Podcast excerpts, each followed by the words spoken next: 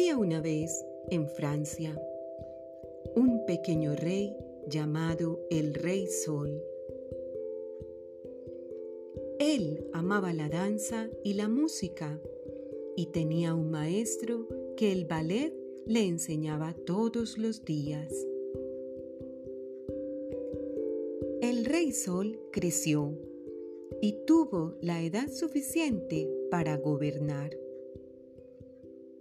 y para probar a todos su gran divinidad, una noche bailó hasta que amaneció. El ballet y los grandes espectáculos que el rey ofrecía pronto llegaron a oídos de todos. Tan maravillosos y mágicos eran que nadie ponía en duda el poder del Rey Sol. Los mejores artistas del rey se encargaban de los espectáculos. Luli con su música. Bauchan con su danza y Molière de todo el drama. Hacían que la corte se emocionara.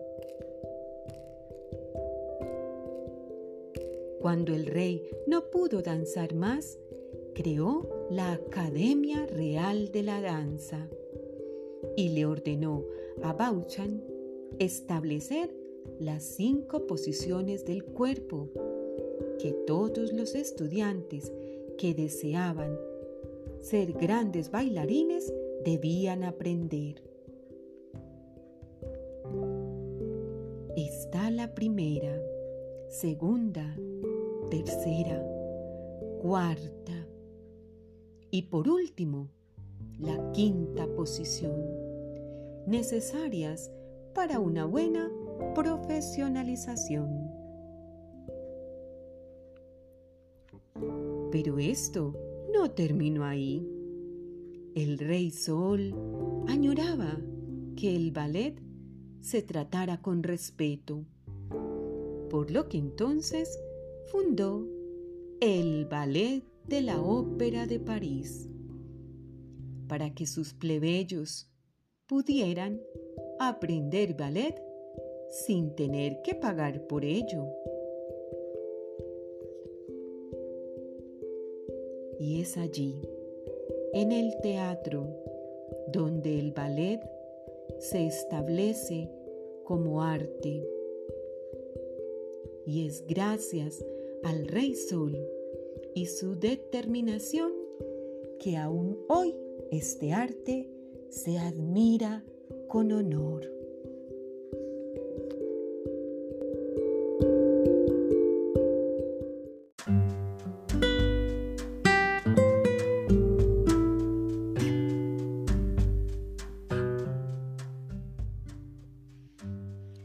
Juan el Fuerte que a 500 dio muerte. Había una vez en Roma un leñador que se llamaba Juan. Un día, mientras cortaba una rama de encina, la rama lo aplastó. Le rompió una canilla y lo mandó al hospital tres meses. Cuando ya no pudo aguantar el hospital, escapó y se vino a las, a las marcas. Un día estaba sentado y se quitó la venda de la herida, y sobre la herida se posaban las moscas. A cada mosca que se posaba le daba un manotazo y la mataba. Cuando dejaron de ir, contó los insectos que había en el suelo. Eran 500. Hizo un cartel y se lo colgó en el cuello. Juan el fuerte que a 500 dio muerte. Fue a la ciudad y se alojó en una posada. Al día siguiente lo mandó llamar el gobernador. Ya que eres tan fuerte, le dijo, captura al gigante que hay en los alrededores y que saquea a todo el mundo. Juan fue al bosque y caminó hasta que encontró un pastor. ¿Dónde está la gruta del gigante? le preguntó. ¿Qué vas a hacer? Cuidado, que te come de un bocado, le dijo el pastor. Dame tres o cuatro requesones que, los, que te los pago, dijo Juan. Y se fue con una pila de requesones bajo el brazo. Cuando estuvo encima de la, de la gruta del gigante se puso a zapatear muy fuerte para hacer ruido. Salió el gigante. ¿Quién vive? Juan cogió uno de los requesones y dijo, Cállate la boca o, te trituro como a esta piedra. Y aplastaba el requesón de tal forma que los pedacitos se le salían entre los dedos. Entonces el gigante le preguntó si quería unirse a él. Juan le dijo que sí. Tiró lejos los otros requesones y se unió al gigante. A la mañana siguiente, el gigante, como se, lo había se le había acabado la leña, cogió una cuerda muy larga y fue al bosque con Juan. Arrancó una encina de raíz con una mano y le dijo a Juan, Venga, lleva tú también una encina. Pero dime, gigante, dijo Juan, ¿no tendrías una cuerda algo más larga? Me gustaría enlazar todo el bosque y arrancarlo de un solo golpe. Así no tendríamos que volver más a buscar leña. Un momento, le respondió el gigante. ¿Qué quieres? ¿Que se extingan los árboles y no tener leña? Basta con lo que yo he cogido. Déjame en paz. No planees desastres. Cargó las dos encinas y Juan no tuvo que llenar ninguna. Un día el gigante quiso hacer una apuesta con el trompo. El que llegase más lejos con un tiro ganaría cien escudos. Tomó una cuerda, una soga de molino y como trompo una piedra de molar. Tiró y llegó casi a una milla. Fue a buscar el trompo, marcó el lugar a donde había llegado y le dijo a Juan, es tu turno. Juan se cuidaba bien de tocar la piedra porque no hubiera podido moverla ni un dedo, pero se puso a gritar. ¡Oh! ¡Oh! ¡Oh! ¡Cuidado! ¡Oh! ¡Oh! ¡Apartaos todos! El gigante aguzó la vista. ¿A quién le gritas? ¿Quién está allá? Yo no veo a nadie. Se lo digo a esos que están en el mar. Está bien, dejémoslo así, que si no, ese trompo no lo volveremos a encontrar. Y le dio los cien escudos sin necesidad del tiro. Entonces Juan le propuso otra apuesta. Ya que eres tan fuerte, a ver quién mete más hondo el dedo en una encina. Cien escudos más, dijo el gigante. Previamente Juan había hecho un boquete en una encina con un barreno y un cuchillo, y después había vuelto a poner la corteza para que no se notara. Fueron y el gigante introdujo medio dedo en el tronco. Juan apuntó al boquete que había hecho y hundió medio brazo.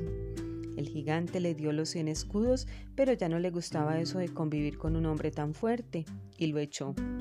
Esperó a que Juan estuviera bajando por el monte y le arrojó una avalancha de pedruscos, pero Juan, que no se fiaba, se había escondido en una caverna, y cuando oyó caer las piedras, se puso a gritar, ¿Qué pasa? ¿Caen, caen cascotes del cielo?